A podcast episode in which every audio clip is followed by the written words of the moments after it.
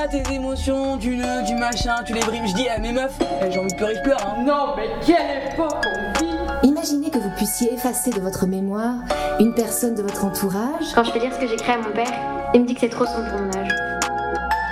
La radio du festival, enregistrée au théâtre Dijon-Bourgogne. Radio en mai, Radio en mai, c'est le numéro 6, l'épisode numéro 6. On est aujourd'hui euh, mercredi 24 mai. Ah, fait une bonne semaine là qu'on voit des spectacles, c'est très agréable. On a vu des, esthétiques euh, très différentes. On a vu des interprètes de savoir-faire euh, très différents. On a entendu des paroles de langues très différentes. Ce soir encore, on va tenter de vous proposer un échantillonnage euh, nourri, euh, musclé, euh, joyeux de ce festival qui nous éblouit tous les soirs. On ira évidemment rencontrer notre envoyé spécial. On retrouvera, maintenant vous avez l'habitude, notre rubrique du spectateur ou de la spectatrice ou du spectateur avec la spectatrice qui est confiée à, à Catherine. On ira, euh, on s'intéressera au travail qui a été proposé à des adolescentes, des adolescents qui s'appellent Polyester. On reviendra sur cette création dont on vous a déjà parlé via un reportage. On partira au Brésil. Et puis finalement, d'une certaine manière, on écoutera la voix du peuple. Vox Populi, c'est aussi une proposition qu'on peut entendre ici à Théâtre en mai qui nous glisse dans l'intimité des paroles de chacun. C'est le mystère de la radio, c'est la radio qu'on aime. C'est la radio qu'on aime et la radio qu'on aime, elle va se passer ce soir un petit peu ailleurs parce qu'on va commencer par appeler immédiatement notre euh, reporter de tous les soirs qui va avoir une pièce de théâtre, on ne sait pas laquelle, qui rencontre des spectateurs et où au début de la pièce ou à la fin de la pièce, il se permet de leur poser quelques questions. C'est une espèce d'anthropologie du, euh, du spectateur. Donc, il s'appelle Stéphane, on est en train de l'appeler. En espérant qu'il réponde. Parce qu'il peut ne pas répondre. Allô? Ah, Stéphane Salut Oui. T'es où? Sa- Salut Alex. Salut. Théâtre Mansart. Théâtre À l'entrée du théâtre Mansart. J'arrive à l'instant. Euh, Il y a un petit peu de monde là, à l'entrée du, du théâtre. Euh, petite file d'attente euh, très sympa. Bon, Pour aller vas- voir le, le spectacle sensuel à 20h30. Ah. Donc ça, je suis à peu près dans les dents. D'accord. Tu vas bien nous trouver quelqu'un pour discuter avec, j'imagine Alors j'ai déjà retrouvé mon vieux copain Stéphane qui a, qui a la chance d'avoir un joli prénom. Ouais. Salut. Bonjour. Bonsoir. Sté- Stéphane, musicien à Dijon, et, et son, son épouse. Bonsoir. Bonsoir, Ça va? Ça va bien On n'est pas en retard? Non, non, non, pas du tout. Tu sais ce qu'on vient voir ce soir? Oui, on vient voir sensuel. Je je sais pas vraiment, moi j'ai juste lu euh, la première phrase euh, du pitch et c'est euh, euh, il lui dit qu'elle n'est pas sensuelle et elle le bute et ou elle le tue, ou je sais plus et ça m'a plu donc je, Donc t'es venu avec ton mari. voilà, je suis avec mon mari. Où elle me bute T'as la trouille Non, non, non, non. je- elle m'emmène tout le temps au théâtre. Je vois plein de belles choses. C'est le premier spectacle de théâtre en mai ou il y en a eu d'autres là? Euh, je, je sais pas. On a vu, des, on, est, on, non, on va souvent au théâtre, mais je sais pas. Le théâtre, On voit. C'est le premier qu'on voit. D'accord. Et le théâtre, qu'est-ce qui vous attire généralement? Pourquoi vous, pourquoi vous venez tous les deux là? Je sais pas, expliquer pourquoi je viens au théâtre. euh, L'ambiance? Oui, l'ambiance. euh, C'est des questions pas simples, hein. Je... c'est dur. Ouais, c'est dur comme question. ouais. Ouais, super. Donc ça pose pas, finalement, on vient Ça change un peu du cinoche et. et euh, ouais, on est près des, des comédiens, on éprouve peut-être euh, davantage de choses quand c'est quand c'est bien, ouais. Toi, tu, tu, es, tu n'es pas forcément proche des comédiens dans la, dans la vraie vie. Hein. C'est, c'est, Non. c'est pas ton métier. Non, pas du tout. Tu fais quoi? Je suis enseignante. Tu enseignes quoi? L'anglais, Très bien. Elle en français la pièce ce soir. hein. Ouais. Ça, ça va pas te rappeler le travail a priori. non. Bon, bah, je crois qu'on est, on est, on est pas trop mal. La file commence euh, à, se- à s'avancer euh, tranquillement. Je vais, je vais être obligé de vous laisser pour, pour pas être en retard. Bon, eh ben, fonce au théâtre et tu nous raconteras cette pièce demain. Avec grand plaisir. Bisous, bisous à vous deux. Ciao Ciao, ciao. On peut quand même donner quelques indices, puisque hier, on avait la chance euh, d'accueillir euh, Jean-Christophe euh, Folly qui nous parlait de cette pièce sensuelle qui est liée à l'âge et qui est liée au fait qu'une femme de plus de 60 ans ne supporte plus qu'on ne lui dise plus qu'elle soit sensuelle. Et évidemment, elle est tellement énervée, elle fait un geste absolument logique, elle tue la personne qui lui a dit ça. Je m'appelle Alba, j'ai 16 ans. Je suis née dans le 93 et je suis arrivée à Dijon il y a maintenant 7 ans. J'ai commencé la danse à ce moment-là. Et je fais du rugby aussi. Je suis talonneuse dans l'équipe euh, féminine de Dijon à Les Gazelles. Euh, D'ailleurs, on est monté en élite 2 l'année dernière. Mais euh, entre le lycée et mes 15 heures de danse par semaine, ça laisse plus beaucoup de place au rugby. Euh, J'aime lire, j'adore ça. Et euh, dans le tome 4 ou le 5, je sais plus, pendant les grandes vacances, oui, bah, le théâtre, c'est des histoires de gens, hein, des gens qui se racontent, qui racontent leur histoire. Là, on entend un extrait de votre spectacle, Margot Alexandre. Vous reconnaissez la, la voix de, de la comédienne Oui, je reconnais la première adolescente qui, qui, ouvre le bal euh, pendant le spectacle avec ce témoignage qu'on a écrit avec elle. C'est ça qui est assez intéressant, c'est qu'au théâtre, on croit entendre des histoires vraies, elles sont toutes fausses. Mais vous savez, à la radio, c'est pareil. Il suffit qu'on nous réponde, c'est essentiel. Donc je vous demande pas de dire la vérité, Margot Alessandre. Euh, je ne demanderai pas non plus à Hugo Brune, qui est avec nous ce soir, qui danse dans le spectacle, de dire la vérité, mais au moins de nous raconter des histoires, puisqu'on est là euh, ensemble. Alors Polyester, c'est le titre d'un projet euh, plus que d'un spectacle, je dirais, parce qu'en fait, c'est un projet qui fait autant de spectacles qu'il s'arrête dans un endroit. Le, principe, vous êtes vous-même, Margot Alexandre, comédienne, euh, formée au conservatoire du 5e arrondissement parisien. C'est ça, vous êtes bien renseignée. J'ai lu le dossier de presse avec conscience. Et puis, vous nous faites un spectacle qui parle de danse. Alors, on va reparler du projet, parce que la danse, c'est le territoire désiré du comédien. euh, oui, donc Polyester, c'est un, un, une expérience théâtrale qui, qui, parle de danse, en effet. Donc avec euh, Nance, donc euh, à une lettre près, il aurait pu s'appeler autrement. c'est peut-être un nom prédestiné. Donc Nance, mon, mon collaborateur. il a un nom de famille? il s'appelle Laborde Jourda. Nance Laborde Jourda. Euh, et il a donc conçu ce spectacle. Après, on l'a un peu écrit à quatre mains, comme euh, on a l'habitude de faire.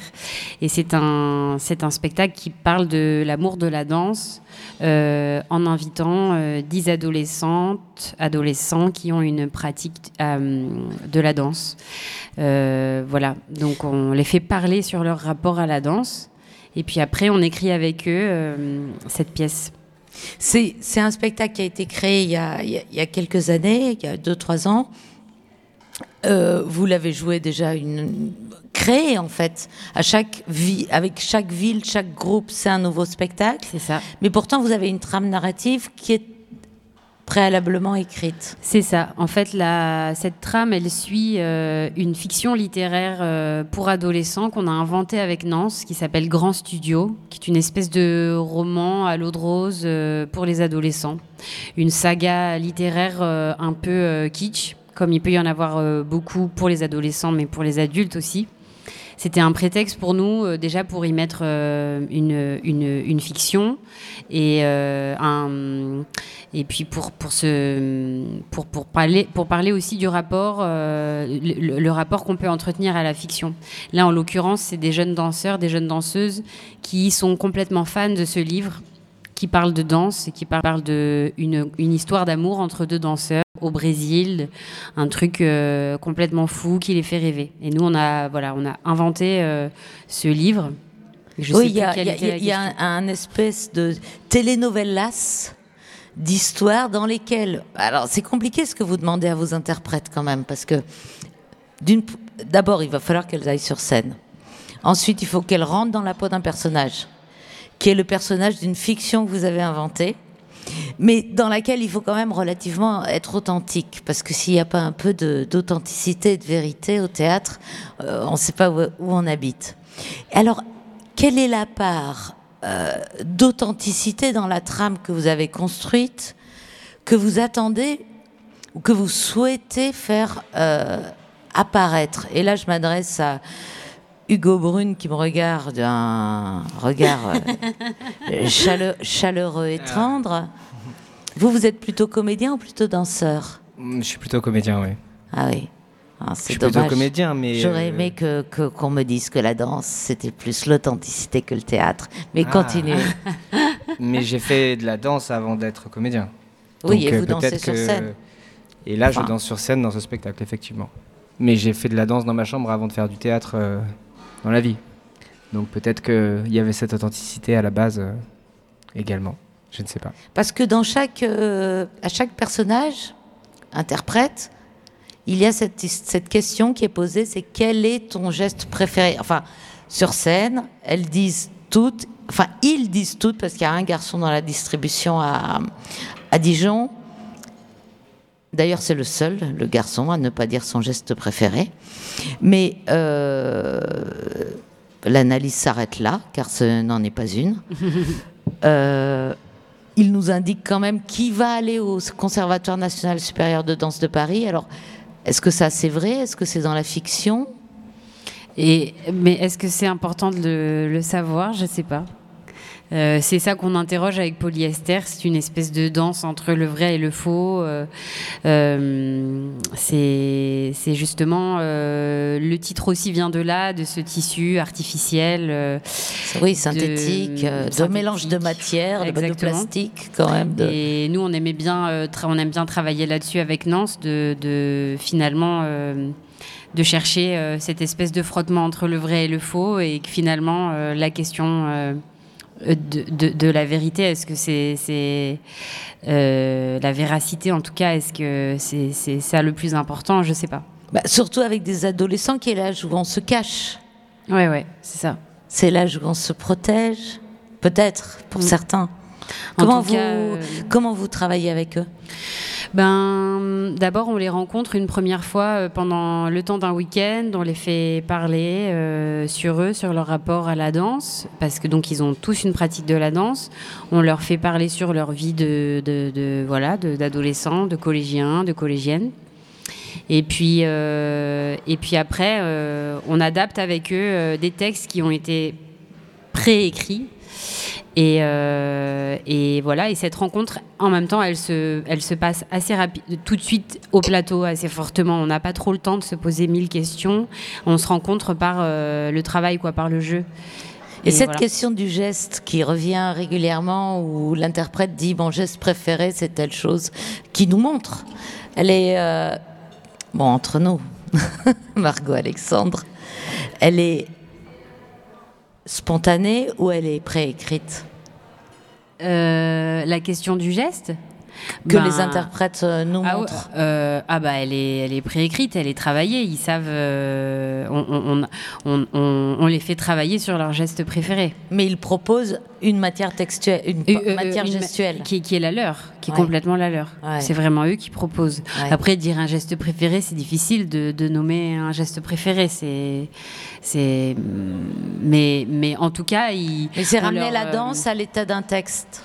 Oui. C'est aussi dire, comme on dit, quel est ton poème préféré, ta chanson préférée, ton peintre préféré. C'est- C'est inclure la danse dans le texte de théâtre. Oui, en plus on les fait jouer, surtout on les fait, on les fait parler plus que danser dans ce spectacle. Donc pour eux c'est très particulier. euh, euh, et peut-être que pour une jeune danseuse, euh, le moment euh, bah, d'authenticité euh, dont on parle, euh, il arrive euh, quand elle quand elle bouge, parce que c'est ça qu'elle aime faire et que et qu'elle veut nous montrer euh, ce truc-là. Et les moments et en même temps dans leur manière de, de, parler, il y a une fragilité forcément parce que c'est la première fois, parce que et ça, ça nous intéresse aussi leur faire faire quelque chose qu'ils savent pas faire au départ. Alors Hugo Brune, je ne vais pas vous demander de faire un solo, mais quelle est votre euh, phrase préférée? Ma phrase préférée. Euh, je pense que ma phrase préférée, c'est un truc que je fais depuis que je suis petit. C'est, euh, je dirais que c'est la coupole. C'est-à-dire? La coupole, c'est un mouvement de danse dans le, dans le hip-hop où on commence euh, les jambes en L, on envoie la jambe, on tourne sur l'épaule et on retourne avec les jambes en L. Depuis que j'ai 10 ans, euh, c'est c'est un geste euh, que j'aime beaucoup faire euh, quand il y a de la fête ou quand, quand ça bouge un peu. Et vous, Margot Alexandre, quels seraient de tous les textes que vous avez pu dire, apprendre, euh, écrire, la phrase avec des mots ah, la phrase avec des mots, parce que mon collaborateur, il a, il, il, a répondu par un mouvement. Oui, mais c'est beau. Bah, alors, si vous deviez trouver une phrase de théâtre ou pas qui corresponde à ce mouvement de la coupole euh, c'est hyper dur de, de, dire euh, ah, sa ah phrase bah, préférée. Mais en fait, en plus, je vais vous dire un truc qui est vachement abusé. Non, mais ça fait un peu pompeux comme ça. Mais en plus, on est retourné voir notre ancien prof de théâtre. Avec Hugo, on a la même formation au conservatoire du 5e. Bref, euh, un professeur formidable qui s'appelle Bruno Vacrenier et qui nous a appris très tôt un poème euh, bah, qui s'appelle La beauté. et, on vous écoute. Et non, non, je vais pas vous dire la ah beauté, mais écoute. mais je crois que la première phrase, c'est je. Non, non, mais franchement, je le connais pas. Mais la première phrase, je crois que c'est euh, ben, je, je trône dans l'azur comme un sphinx incompris. Et je trouve que c'est quand même beau. Et je l'ai pas oublié ce truc-là. Donc euh, c'est pas mon truc préféré, c'est difficile, mais euh, mais euh, ça m'a marqué. Vous êtes tout seul à l'antenne là-haut des parties, il faut meubler. On attend le poème. Vous voulez qu'on fasse un, truc, un freestyle, une improvisation hein? C'est votre quart d'heure. Quart d'heure? Non mais Alexandre Planck, c'est beaucoup trop long. On vous remercie. Merci beaucoup. C'est juste histoire de raconter cette difficulté qui nous est donnée parfois à, choisir une chose parmi toutes les belles choses qu'on a pu vivre dans notre vie. Ah, eh ben, ça vient.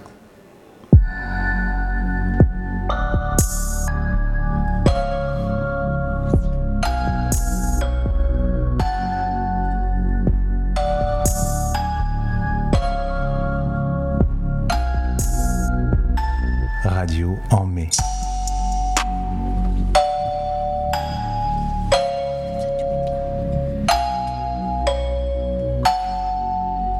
Maya Picard est une euh, femme qui est venue euh, nous voir. Elle connaissait Alexandre depuis l'année dernière parce qu'il avait fait Radio en mai. Ils, ont. Ils avaient discuté, c'était connu. Et Alexandre est venu me dire Viens, viens, viens, viens, Aude, viens me voir. Euh, je vais te présenter Maya Picard. Elle aimerait parler dans Radio en mai. Elle a des choses à nous dire. Qu'est-ce qu'on dit? Qu'est-ce qu'on fait? Je fais bah super, Radio en mai, c'est la radio des spectateurs, avant tout. Et alors, vous êtes, euh, vous nous avez rejoint, Maya. Bonsoir. Bonsoir. Merci Aude. Merci Alex. Bah, merci à vous. alors, on s'est vu. Euh, à la sortie du spectacle Hamlet. C'est ça. Qui était proposé par la troupe euh, chilienne, Teatro La Plaza. Et vous avez envie de, de partager votre émotion, mais plus que ça, une sorte de cri un peu politique. Ouais, je crois que c'est un peu ça. Euh, en fait, moi, je suis montée sur scène euh, lors de cette pièce parce que les comédiens nous offraient cette, cette possibilité. Et très honnêtement, je, vais souvent au théâtre Dijon-Bourgogne. J'ai fait beaucoup de théâtre en mai. J'ai beaucoup été au théâtre euh, dans d'autres villes, dans d'autres pays, parce qu'avant j'habitais en Angleterre, en Irlande, et j'ai fait de l'humanitaire où il y avait aussi du théâtre. Mais jamais je n'ai ressenti ce que j'ai ressenti en regardant Hamlet. Et à un tel point qu'il a fallu que je monte sur scène pour être avec ces comédiens. Et j'ai senti que je vivais le moment de théâtre de ma pas si courte vie. Mais j'espère en vivre d'autres, mais en tout cas, c'est la première fois que, que j'ai vécu ça et donc je voulais le partager avec vous et vous expliquer ce que j'avais ressenti. Oui, c'est Qu'est-ce qui justifie cette émotion aussi intense Alors, ce qu'il y a de bien à la radio, c'est qu'on ne voit pas les petits défauts des gens. Donc, euh, moi, j'ai un gros défaut. Enfin, j'en ai plein, mais j'en ai un qui est très visible, qui fait qu'en France, les gens me scrutent de gauche à droite et de droite à gauche, comme ils scrutent les comédiens qui étaient sur scène euh, dans Hamlet. Euh, c'est que moi, j'ai un handicap moteur, bien visible. Et moi, je suis quelqu'un qui est toujours pris le contre-pied dans le sens où il a fallu toujours que je sois sur scène pour chanter. Je suis chanteuse à l'origine. pour faire du théâtre. Euh, ensuite, il a fallu que j'aille faire de l'humanitaire où les rues étaient détruites, comme ça, je pouvais encore tomber, tout ça. Vous aimez l'adversité pour vous prouver que malgré ce handicap, vous êtes comme tout le monde. Voilà. Et en fait, j'ai je suis partie vivre en Irlande du Nord et, et là-bas, j'ai fait beaucoup de théâtre dans les prisons.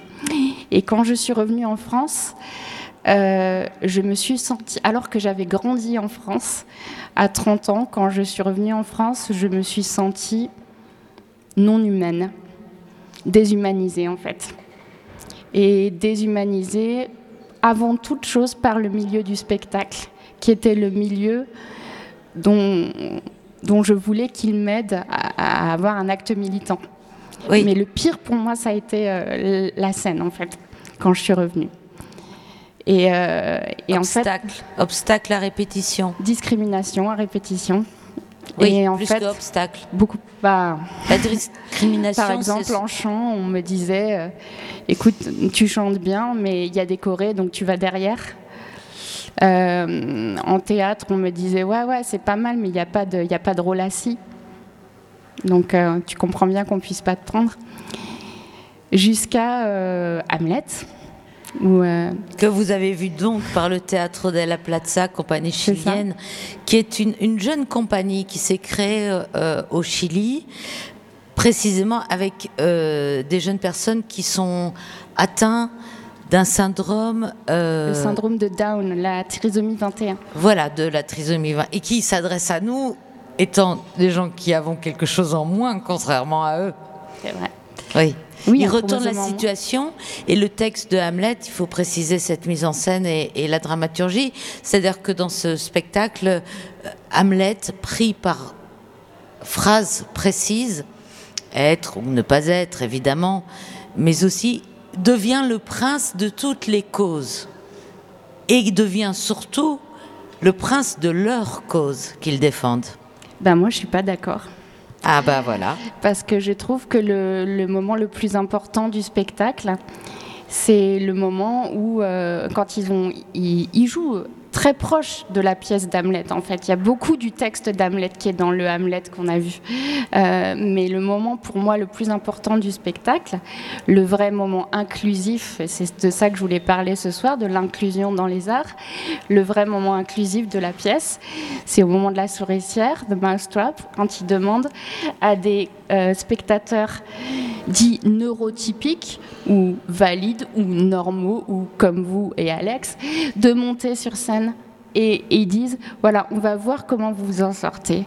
Essayez de jouer comme nous.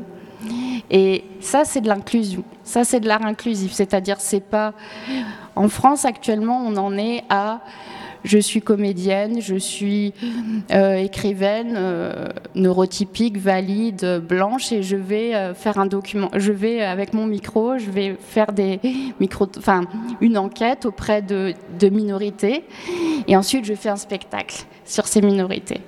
Mais les minorités, elles sont pas sur scène, elles ont pas écrit, enfin elles ont participé à l'écriture dans le meilleur des cas, mais elles sont pas sur scène. Et quand elles sont sur scène, elles sont toutes seules elles sont pas mélangées à la société. Et l'inclusion, c'est pas ça. L'inclusion, c'est le mélange de différents publics. Et pour moi, la société française n'est pas inclusive, elle est 50 ans en arrière par rapport aux sociétés anglo-saxonnes. Mais qu'est-ce qui va changer ça? Et c'est pour ça que je voulais venir vous voir ce soir. C'est le théâtre. C'est l'art en général, mais les arts du spectacle en particulier. Parce que malheureusement, à la radio, que j'adore, bah, vous ne voyez pas mes jambes. Et vous ne me voyez pas en train de parler à Aude, moi assise sur une chaise et Aude debout. Et peut-être qu'aussi à la radio, et, et peut-être, vous ne le savez pas, Maya Picard, et notamment à Radio France, et dans la rédaction de France Culture en particulier, il y a un journaliste. Je le sais. oui, je sais. qui est aveugle et, on n'entend pas sa différence. Je peux rebondir. Et ça, c'est pas, c'est pas. Je peux Qu'est-ce que vous en pensez? Oui. Euh, j'en pense que qu'en Angleterre, le ministre de, de la Justice était aveugle. Oui. C'est super d'être journaliste à France Culture et d'être aveugle, mais c'est encore mieux d'être ministre de la Justice. Et vous avez évidemment raison. Merci Maya Picard pour ce témoignage euh, Important. Je peux juste dire quelque chose qui n'a rien à voir. Je voudrais m'excuser auprès de mon élève Shahinez parce que je devrais être en train de rentrer sa note, son 19 sur 20, sur euh, l'ordinateur du collège. Et je voudrais seulement dire à Shahinez, Shahinez, écoute-moi, tu vas y arriver. C'est pas combien de temps on met à y arriver, c'est y arriver. Et toi, tu vas y arriver, peut-être même au théâtre, Shahinez. Et Shainez, elle vient d'apprendre qu'elle a eu 19 sur 20, donc c'est pas mal, si Shainez nous écoute. Merci beaucoup, Maya. On va passer à quelque chose de très différent, c'est la partie reportage. Hein. Tous les soirs, on a un petit reportage, mais alors là, ce soir, c'est pas la même chose que d'habitude. On est allé voir avec l'équipe une pièce cet après-midi qui s'appelle Altamira 2042. On pourra malheureusement pas inviter la metteuse en scène parce que tous les soirs, ils vont jouer à partir de demain, tous les soirs, ils vont jouer au même moment, euh, au moment où nous, on prend l'antenne. Mais on a euh, beaucoup aimé ce spectacle, qui est un spectacle à la fois visuel, très sonore, immersif, euh, presque participatif, parce que les gens peuvent venir sur le plateau. Donc on a passé un long moment avec elle à discuter de comment elle l'avait conçu, comment elle l'avait écrit, pourquoi elle l'avait fait. C'est même un, acte de guerre qui rentre en résonance dans un sujet différent avec ce que Maya vient de nous expliquer. Ouais. Ouais, parce qu'il y a, c'est, en fait, elle part, elle travaille sur l'Amazonie. Elle part d'un fleuve qui s'appelle le Chingo, sur lequel est construit un énorme barrage hydroélectrique. Ce barrage, évidemment, euh, est synonyme de déforestation, est synonyme de population déplacée, et elle, elle a enquêté sur ce terrain. Elle a passé des années sur ce terrain à rencontrer des gens, à enregistrer des gens. Et maintenant, elle défend leur cause. Euh, elle va partout dans le monde. Elle joue dans des centres d'art contemporain. Elle joue dans des théâtres. Et elle va porter la voix de ces gens-là, seule, elle, sur le plateau avec toutes ces machines. Comme Gabriela Carniero d'Acuna ne peut pas être avec nous, on s'est dit on va garder ces 10 minutes-là pour pouvoir au moins entendre ce qu'elle a à nous raconter. Para as operações. Chama todos os índios, cada um com a sua fortuna, picareta e não sei o que. Essa é a cena. todo mundo em cima da barragem. My name is Gabriela Carneiro da Cunha. I'm a Brazilian artist. I was born in Rio de Janeiro and I live in São Paulo. And for the past 10 years, I have been working between São Paulo and the state of Pará in the Amazonian region.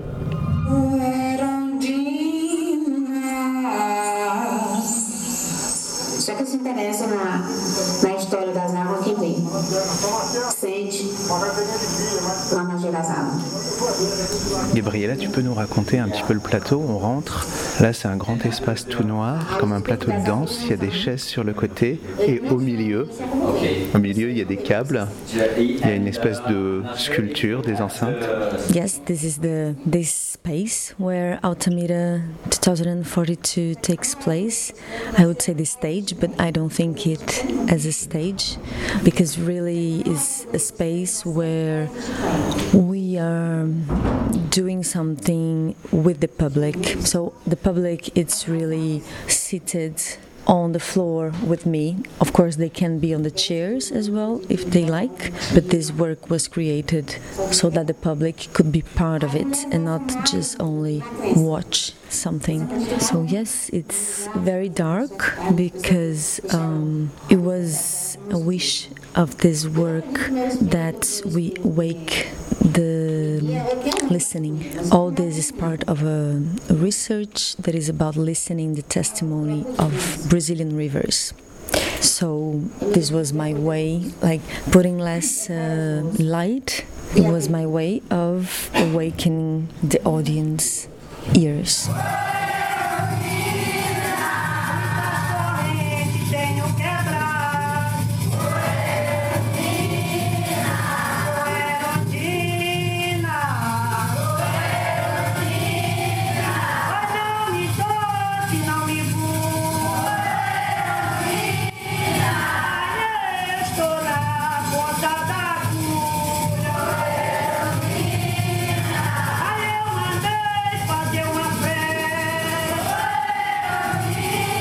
Sentence in the performance that is to be and to be and to be and to be and to be. That's the question. So this was something that I have learned in the Amazon. That is, there is no possibility of not being. Everything is. So I think this performance is and is and is and is and is. It's a performance, it's a play, it's theater, is uh, visual arts, is community, is ritual, is activism, uh, is whatever we can make uh, here together also. Ele é índio, provavelmente sim, mas também é outra coisa. Ele é, é, é isso e aquilo. É, é, é isso. é- não é que ele é isso e não é aquilo. Ele é isso e aquilo, isso é aquilo, isso é aquilo, isso é aquilo. Ele é soma, não é subtração.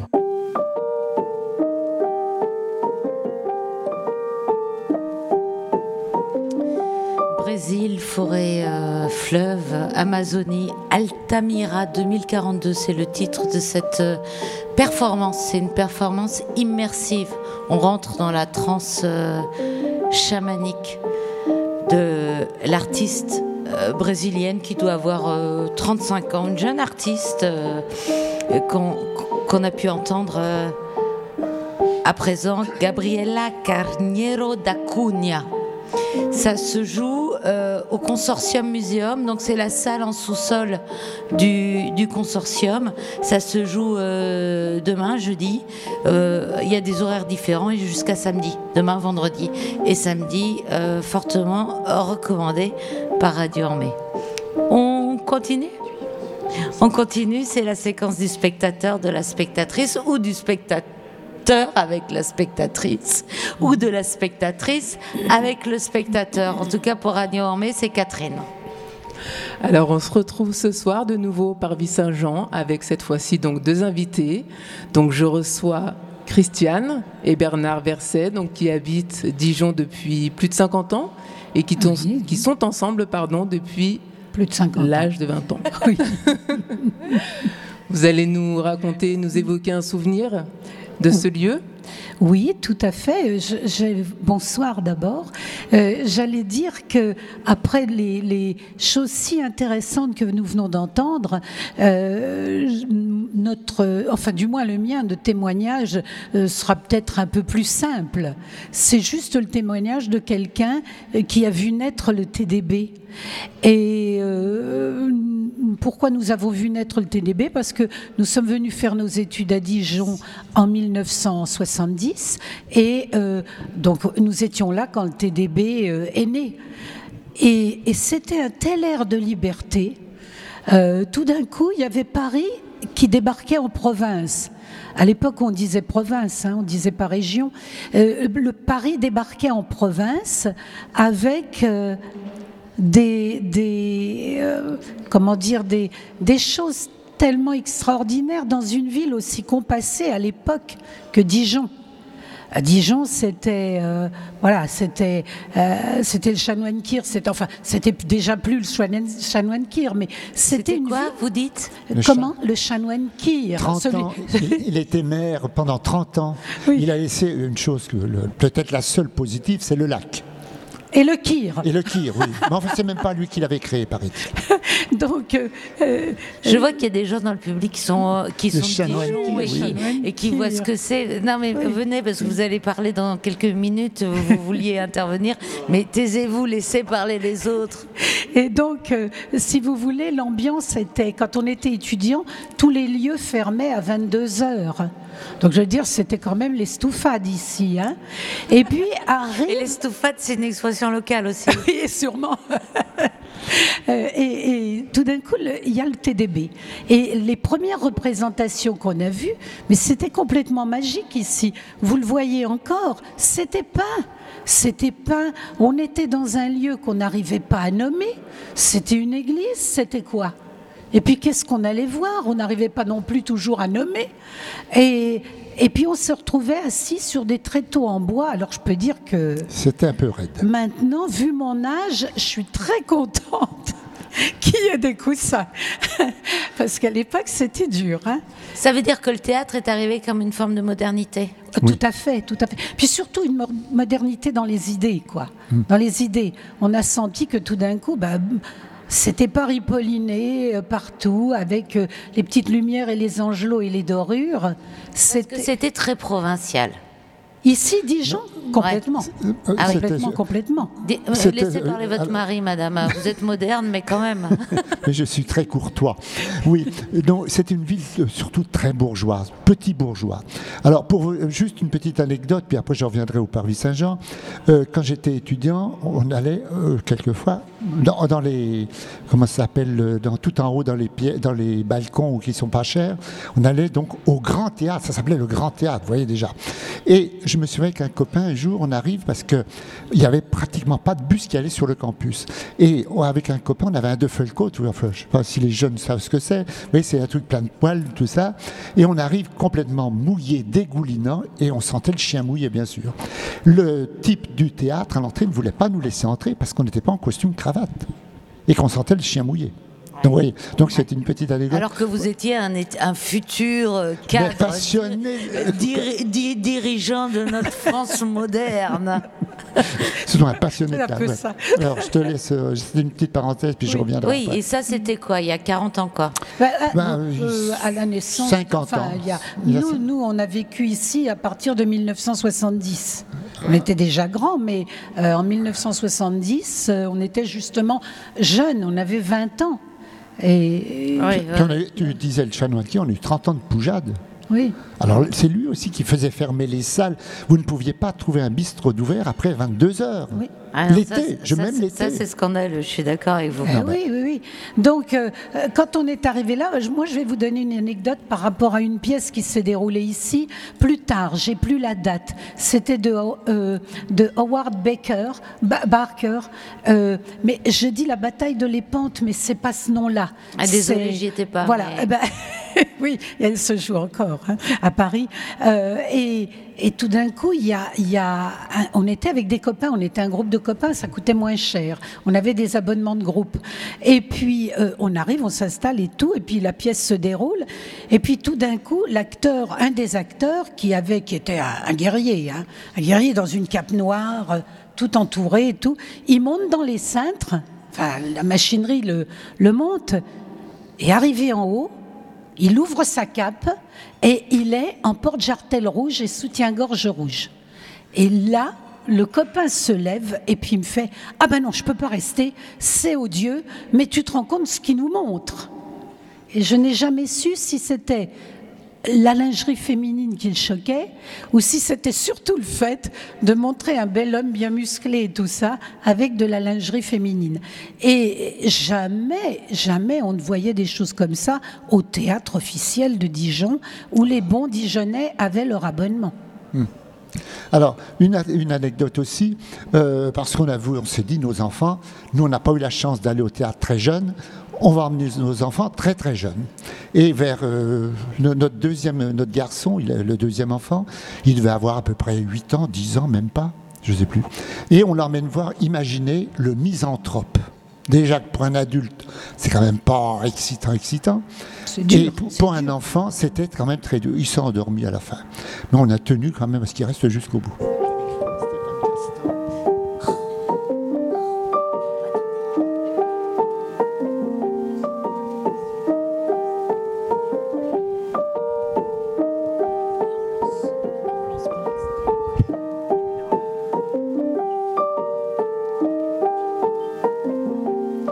Parce qu'un festival, c'est foisonnant, il y a des spectateurs et c'est super. Merci pour votre générosité, pour vos souvenirs. Euh, vive l'amour, vive le théâtre, vive la modernité, vive la manière de changer ses idées, se déplacer.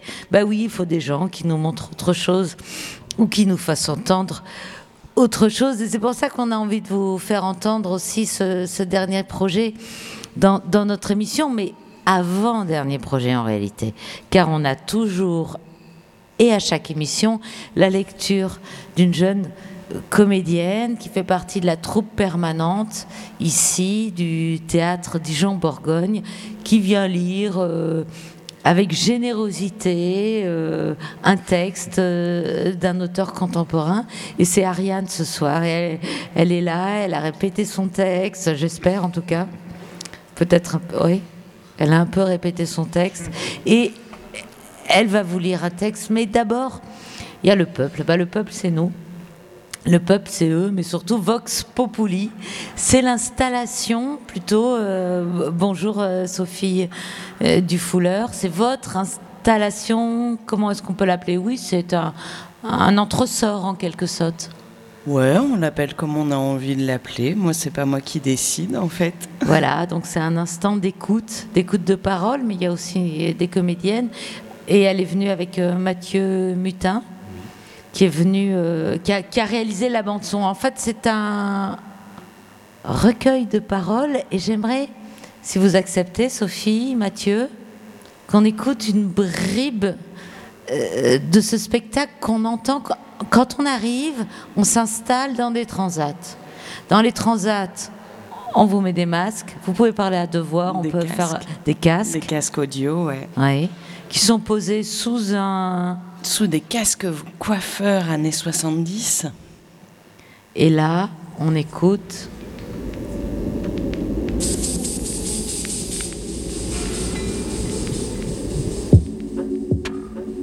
Ça arrive. Ça commence à arriver doucement, mais pas assez vite.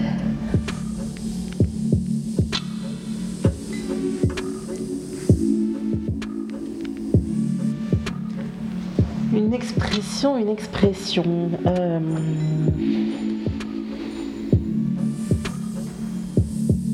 euh, j'aime bien l'expression aller droit dans le mur en klaxonnant. Eh ben, il y a mieux, c'est mieux. Donc ça donne de l'espoir toujours d'aller vers le mieux, mieux, mieux.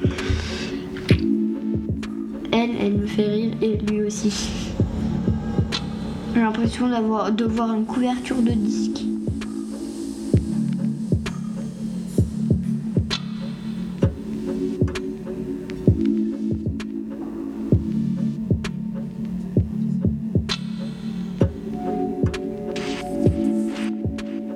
Vox Populi, on s'installe sur des transats et on entend ce qu'on vient d'entendre.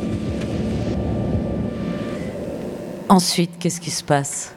Et bien ensuite, on rentre dans la caravane. Et dans la caravane, on s'installe avec neuf autres personnes.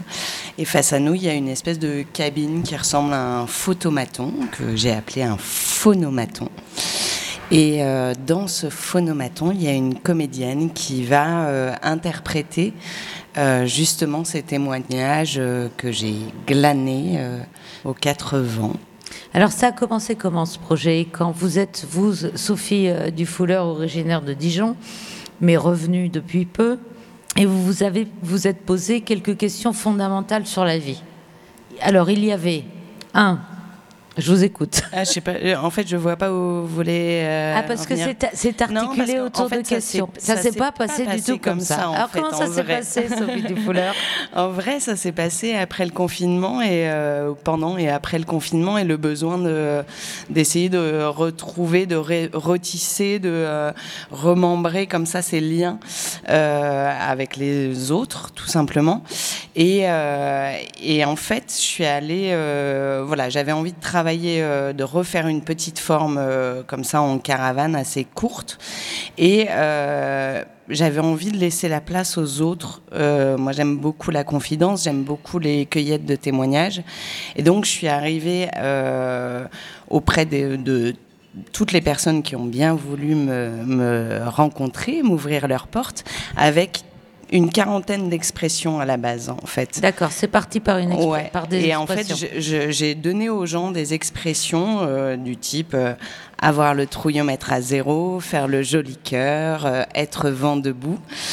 Et puis, c'est les gens. Et il y a vieux comme Mathusalem. Exactement, il y a vieux comme Mathusalem, ouais. Et, euh, et c'est les gens en fait qui ont choisi de me parler, de me livrer leur prisme sur euh, les expressions, les sujets qui euh, les inspiraient à ce moment-là. Mais c'est pas moi qui, moi, moi j'ai choisi la quarantaine d'expressions de Vous, vous leur avez posé des expressions pour que ces expressions puissent être une source de parole. C'était des portes d'entrée en fait. C'était des portes d'entrée et après, comme j'ai beaucoup fait de récoltes de témoignages, euh, je sais que j'articule euh, la, conversation autour de, questions que j'ai. Voilà, euh, j'ai plusieurs fils à tirer, mais, mais après, c'est les gens qui ont choisi. Alors on va demander à Mathieu Mutin, qui était celui qui a écouté le témoignage sans l'avoir récolté et qui a assuré le montage, la, la mise en, en onde, en, en espace sonore. Vous venez d'entendre, là, il, y a une scansion qui, comme un petit peu un, battement de cœur lent. C'est ça. Quand vous recevez la matière, euh, cette matière-là, qu'est-ce qui vous a surpris en, premier lieu dans ce qui était dit? Bah, euh, tout. non, parce que c'est, ça part d'une expression, en effet, enfin, une vieille expression, parce que certaines ne sont plus trop employées et tout. Et c'était très rigolo d'entendre euh, les réactions de, de, de, de chacun et de chacune. Et surtout de, se dire, euh, bah, euh, on pensait qu'ils allaient réagir comme ça, mais pas du tout. Donc Ouais. c'était un peu le- le- la surprise à chaque fois, à chaque récolte de témoignages qu'on m'apportait. Bah, c'était la surprise et moi je me suis régalé euh, voilà, à tout découper et à composer autour de ça. Quoi. Ça vient de la France entière. Euh, alors ça, je ouais, hein, ouais, Ouais, je crois, ouais. c'est large, hein, c'est assez large, et c'est un beau panel, ouais. Je trouve ça un beau panel. On aurait aimé le, le rendre encore plus large, mais bon, voilà. Le vous, vous avez un petit accent, il y a, pas, il y a beaucoup Mais moi, je suis d'ici, moi. Ah ben voilà, bravo, bienvenue chez vous. Il paraît que c'est reconnu, ça. Et, et- et- et c'est quoi les expressions locales? Bah, euh, je sais pas, mais déjà le nom de la compagnie est quand même euh, est quand même bien choisi parce que Abernuncio, euh, ça veut dire jusqu'à plus soif euh, en vieux bourguignon. D'accord. Donc on est dans la bonne région. C'est ça C'est une déformation parce qu'attention, les puristes vont, euh, vrai. vont euh, les poils se- des puristes vont se hérisser. Et vous parlez patois Non, non. C'est dommage. C'est dommage. Je... Non, j'ai juste gardé l'accent, c'est déjà Et pas quelques mal. expressions bourguignonnes Boudiou Boudiou Je suis gaugé. Gaugé, gaugé. Je suis gaugé. Ça veut dire Je suis mouillé, trempé. trempé, D'accord. sous la pluie. euh. Alors, ce qui est intéressant, c'est que le projet, c'est pas du tout ça. C'est loin de ces expressions-là. C'est loin du passé. C'est du présent continu. Et alors, euh, on a fait un petit détour avec vous, euh, Mathieu, mais c'est pas le but, c'est d'écouter les gens en fait. Votre projet, Sophie, Bah. de l'écouter quand on se sent tout seul et qu'on se pose des questions. En fait, moi, je trouve que euh, écouter les gens et cette diversité de prismes, en fait, ça, moi, je parle de mon expérience à moi, en fait, ça crée tout de suite un écho. En fait, ça, ça vient rebondir, ça vient percuter mes propres prismes, mes propres questionnements, et que tout d'un coup, de voir que sur un sujet, en fait, il y a euh, une diversité de prismes et qui parfois font écho à euh, des choses auxquelles je pense, des choses, euh, je pense parfois l'in- l'inverse, mais parfois aussi je me dis ah mais ça fait écho à quelque chose un positionnement que j'ai pu avoir il y a dix ans et probablement un positionnement que je pourrais avoir dans dix ans. Et, euh, voilà, et tout d'un coup, cette matière-là, je la trouve euh, hyper euh, puissante, en fait, pour moi, me questionner aujourd'hui et tenter de. De, de, ouais, de ressentir une espèce de pouls en fait actuel de, de, de, de ce à quoi on pense, de ce qui, nous, de ce qui vient nous gratter à l'intérieur, de, de ce qui nous rassure aussi. On pose aux, aux gens les questions qu'on se pose à soi-même et dont on n'a pas les réponses. Ouais, et moi j'adore par exemple les positionnements qui n'ont rien à voir avec les miens. Enfin, moi je trouve ça génial. Je me dis, Ah, mais ah ouais, mais carrément, d'accord, cette personne-là, elle pense ça. Et puis c'est aussi lié à euh, forcément un aspect sociologique des choses. C'est-à-dire que euh, ce qui m'intéresse aussi, c'est de voir euh, ce que transmet la parlure Euh, alors on parle d'accent, on parle de de, euh, De mots, de choix de vocabulaire. mais aussi de euh, qui est à l'aise, qui n'est pas à l'aise. Euh, Quelqu'un qui est à l'aise dans, dans le langage, ça dénote aussi un rapport euh, culturel, un rapport euh, économique, un rap- enfin voilà, c'est c'est aussi toute cette sociologie là qui m'intéresse. Oui, qu'on entend. Vous, vous, vous avez eu des difficultés au montage avec certains. Témoignage Oui. Euh, des difficultés, non, j'irai pas euh, jusque-là, mais en tout cas, il y avait de la variété et c'était c'est ça qui était, euh, qui était très prenant et satisfaisant à découper, à, à essayer de, de- de mélanger justement ces, ces petites interprétations, enfin ces petites récoltes euh, où là euh, on a, on a quelqu'un qui dit quelque chose et puis euh, il y a son contraire qui vient tout de suite derrière. c'est ça, hein. Et ça c'est Les juste gens qui parfait. disent oui, non. Voilà, et ça c'est juste parfait, ces petites confusions là. Et puis, euh, puis ouais, différentes nuances à apporter dedans et que j'essayais moi d'apporter aussi dans la musique. Donc euh, des variations, des objets sonores qui viennent euh, répondre euh, un peu à ce qui est proposé dans le texte, mais surtout qui ne dépassent pas la pensée de ce qu'on avait récolté Oui. et, qui- et que la musique ne prenne pas le pas sur le témoignage. Et c'est- là où ça devient hyper intéressant en création sonore. Ouais, c'est sûr que c'est une sacrée distribution. hein. Euh, T'as chié dans le ventilo. Je trouve ça trop bon. J'adore cette expression.